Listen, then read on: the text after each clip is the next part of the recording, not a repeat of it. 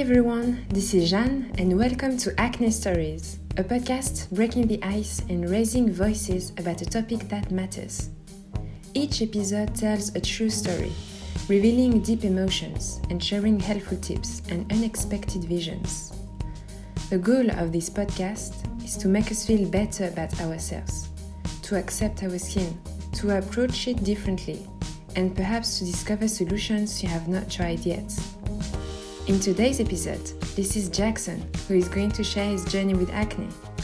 His skin story leads to in depth topics and reflections about the Roaccutane treatment, about facing acne being a man, how to face other people during acne crisis, and to step back from the endless battle acne can create, and the solutions and support which can be found on social networks. Thank you, Jackson, for being transparent and sharing the good and bad moments you have been through. Nothing is easy indeed. We often feel alone and are afraid of what others might think of us. Hopefully, this is a matter of finding support, being brave, and becoming stronger. Hello, everyone. My name is Jackson, and I am coming on Acne Stories podcast to share my journey with acne, Accutane, and I'm currently dealing with scarring. Before I jump in, I do want to mention um, if you ever want to reach out or just follow, um, of course, feel free to, you know, send me a message. Um, I love chatting with people about their experiences, and I love when people ask me questions um, about my experiences. So feel free to reach out. My Instagram handle is at dude with acne so, yeah, I'll jump right in. So, I started experiencing acne after the summer of 10th grade. Before that, I had pretty clear skin to the point where people would compliment me and ask me what my routine was. I I didn't have a routine. I would literally just say like, "Oh, water." Um and I would say, like, ah, it's probably your makeup. I was the ignorant person who didn't understand acne, who I despise now today, um, talking about acne. So, yeah, I had no idea the severity of what acne could become. So, after the summer of 10th grade, it started getting a little worse um, I was kind of noticing that like it was, you know, everyone's going through puberty, that mine was getting a little worse than other people's, or it was a little more severe. Um, not even that severe, but a little worse than everyone else's. So, the first product I remember using was these cleansing wipes from Walmart. And nothing against Walmart, but just to make a point that it was a very generic brand. Um, my dad bought them. They were probably like four bucks um, for like a hundred cleansing pads. And for sure, they definitely made my skin worse. So after being like, oh gosh, I have to take this seriously, you know, I started doing other kits. Um, Neutrogena, acne free, I think one was called. Um, of course, Proactiv. The list goes on of all the kits that I used. And I was embarrassed to talk about it, even with my family. Like, I didn't want to seem like. I don't, I don't like the feeling of other people feeling sad for me. I didn't want to express my feelings about having acne because I I didn't not I didn't know anybody else who was experiencing acne this severe. So I acted like everything was okay. Two two years go by then. I'm end of junior year is when it starts to get really bad. Um, over the summer, it stays pretty stable, and when I go back to school, for my senior year, it gets to its worst. And I, something that I'm very proud of myself for is still putting myself out there, being involved in school, even having this huge insecurity um, of my acne. Um, senior year, you know, all four years, I stage managed my school's musicals. Uh, senior, like junior and senior year, I was class president. Um, I served on the office all four years of high school. I was involved in student council, in, you know, forming new clubs, like very involved and put myself out there where I'd have to speak and, you know, be a leader in large crowds, which definitely helped with my social anxiety, but still dealt with it and still deal with it today because of acne. So, yeah, we're at the beginning of senior year of high school. It gets really bad. My mom asks, finally, Do you want to see a dermatologist? And I was like, Yes, I do. So we went. I went with my dad, and the dermatologist really expressed how bad my acne was. Definitely did not make me feel better um, at all, but he pretty much said, We'll put you on Accutane right away if I want to do it. Facing acne during school years, Jackson did right to keep going by being involved in different school activities. When his acne got worse and worse, he eventually met a dermatologist who directly advised him to go on Roaccutane. Jackson is about to take the decision to receive or not this treatment. I've done my research on it. I knew what it was. I knew what the side effects are. And I just said yes. I was like, you know, neither of my parents knew what it was. And there are those really severe side effects that can happen while you're on Accutane and years after getting off of Accutane. So it was a decision that I made quickly in that moment, but it was a decision that I knew going ahead that I was going to say yes to because I had done the research, I had looked into it, and I'd really prepared for the moment that I could finally go on Accutane. Um, so I was on Accutane for eight months. Um, you can go look at my progress um, on my Instagram. Again, it's at dude with acne. Look at my Instagram story, um, and it shows month by month what my skin looked like um, while on Accutane. And you can see the first month was pretty bad. Um, it was actually not at its worst um, when I went on Accutane. It was a few months before that, but you can see how quickly it changed. I did purge at the beginning, but it's honestly not that noticeable because of how already severe my acne was. It wasn't like, oh, this is a purge. Like, my whole face was like always purging, like always bad. I was on Accutane for eight months. I got off of it. Um, I wanted to be off of it pretty much before the summer just because I didn't want to be restricted in going outside. I know it's still bad for your skin.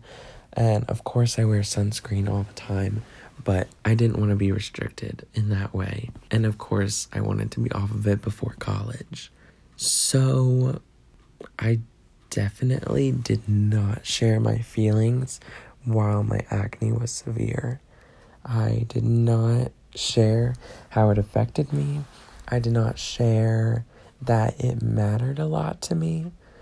And I think people took it as like, wow, like he really doesn't care about like his skin. Like he doesn't care that it's bad. Like he can just push it aside and be himself in a way. Um, but I definitely was not. I have social anxiety because of it. Um, it caused depression. So, of course, both anxiety and depression affected my relationships with friends and family. Um, and both of those things come from acne um, for me. I don't think people really knew how to approach me about talking about acne with me. Some people were flat out like, "Oh my god, your acne is so bad." um, and I don't think their intent was to hurt my feelings, but obviously that does. I'm really thankful to be surrounded by a lot of people who see past it, who I feel comfortable talking about it with, but don't push it on me and don't make me feel bad about it. I can honestly only remember one time it was honestly just being bullied for my acne, and that was while I was doing community service for credit um, during my senior year um, at my school district's middle school. I was sitting outside doing some work um, in the hallway, and this kid just walks by and calls me acne head. And I honestly, my feelings don't get hurt a lot that obviously did hurt my feelings, but coming from a middle schooler, um, I just pushed it off. But, you know, that was really the only time I can remember that it was, you know, the intent was to hurt my feelings, to call me out, and to make fun of me. But I'm really thankful for everyone that I'm surrounded by that are really accepting of it and can see past it. It leads to an interesting reflection about dealing with acne as a young man. Some years later, Jackson entered university and had to experience a communal bathroom and the difficulty to maintain a full skincare routine in front of other people. Another question then was maybe you can focus more on these themes of suffering from acne as a man, which I think it's definitely you know, not a completely different perspective, but it's interesting because of the male stereotypes that are in society, or at least the ones that I was surrounded by. Already in school, um, you know, I did not fit the male stereotype. You know, I'm not into cars. You know, I was never really passionate about a sport. I played soccer, but I'm definitely not you know, the stereotypical man, which I think already kind of put people off on how they thought of me. And then acne on top of it added a whole new layer. Um, another point that we wanted to bring up was toxic masculinity. Acne played a huge part in that too. It caused stress, which caused more acne, which caused more stress, which causes more acne.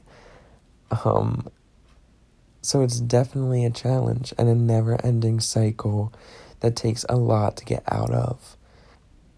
Then had summer. My skin was pretty good. Going back a little bit, you know, I had a great end of my senior year, my second half of senior year.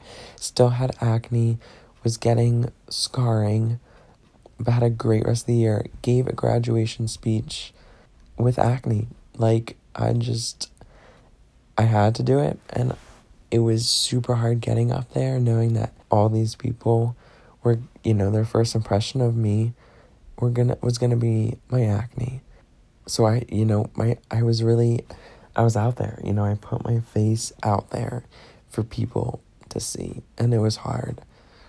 Um, so then going into college, you know, no one really brought it up my first week at college, I broke out pretty bad. I lived in your normal dorm, you know, typical dorm setup, communal bathrooms, and I was embarrassed of having a pretty in depth skin routine. Um, other guys would go in there with their toothbrush and toothpaste quick brush your teeth, and that would be it. You know, I would be going in there with a shower caddy full of products that take, you know, 20 minutes to apply, you know, cleanse, tone, um, moisturize, you know, in the morning and at night. That first week, I I I rushed my routine. I didn't want to do it and I broke out because of it. Um, it might have also been because of stress, um, you know, going into a completely new environment. But I really do believe it's because my routine was thrown off. And it really worried me because I, I didn't know if I was ever going to be comfortable enough to use my routine. And even then, like, I didn't have, you know, a clean, fresh washcloth in the closet that you know I could use every time I washed my face.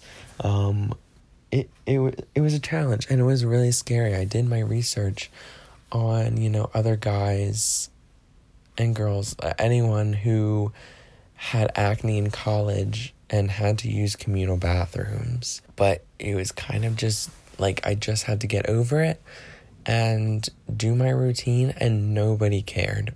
Uh, nobody ever made a comment. One time, someone else who had, you know, a little acne asked me, like, what are you doing for your acne? When he saw I was doing my routine in the bathroom, you know, he walked in and I was a little like nervous, you know, having all of my products out there doing my routine. And he asked me, like, hey, like, I'm dealing with acne. Do you have any like suggestions? It's hard doing this in communal bathrooms. Um, and that helped so much. Um, just that comment and him asking me that made me feel so much comfortable and not alone in it.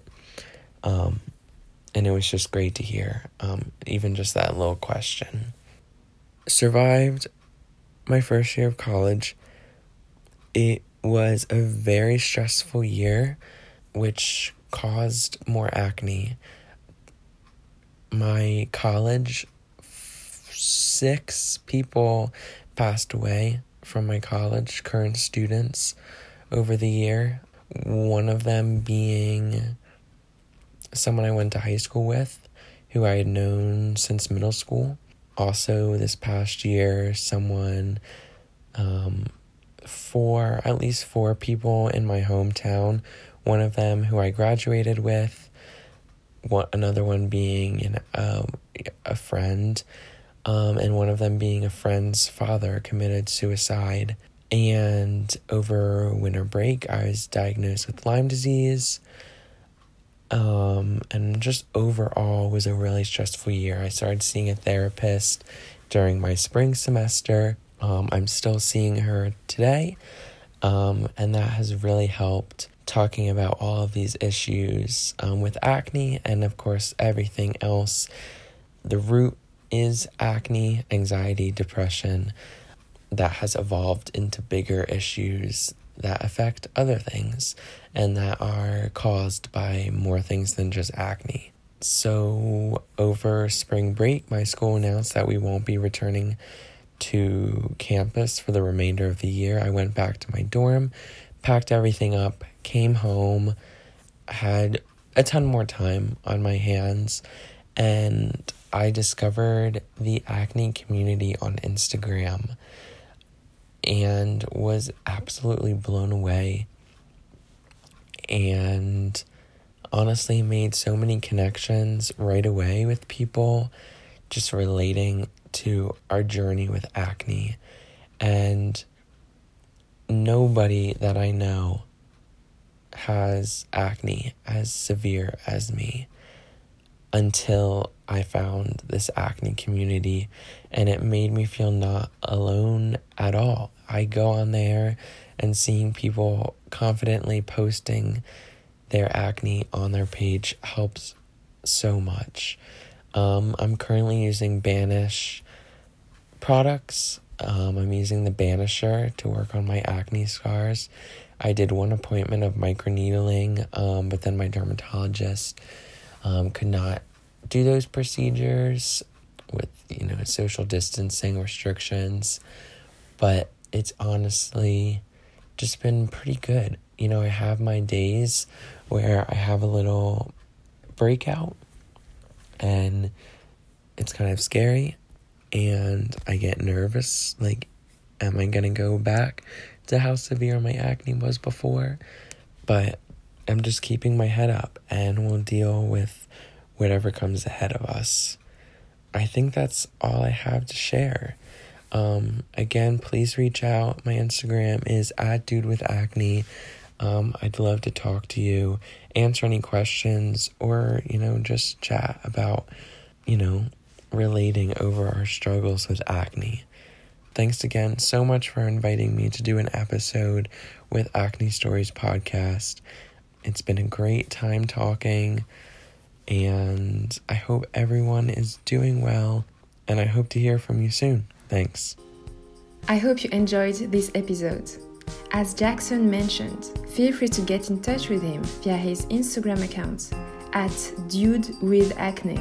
If you would like to share your story or your opinion on the podcast, you can get in touch with me by writing to acne stories podcast at gmail.com. Feel free to share this episode on social networks and to rate it on iTunes.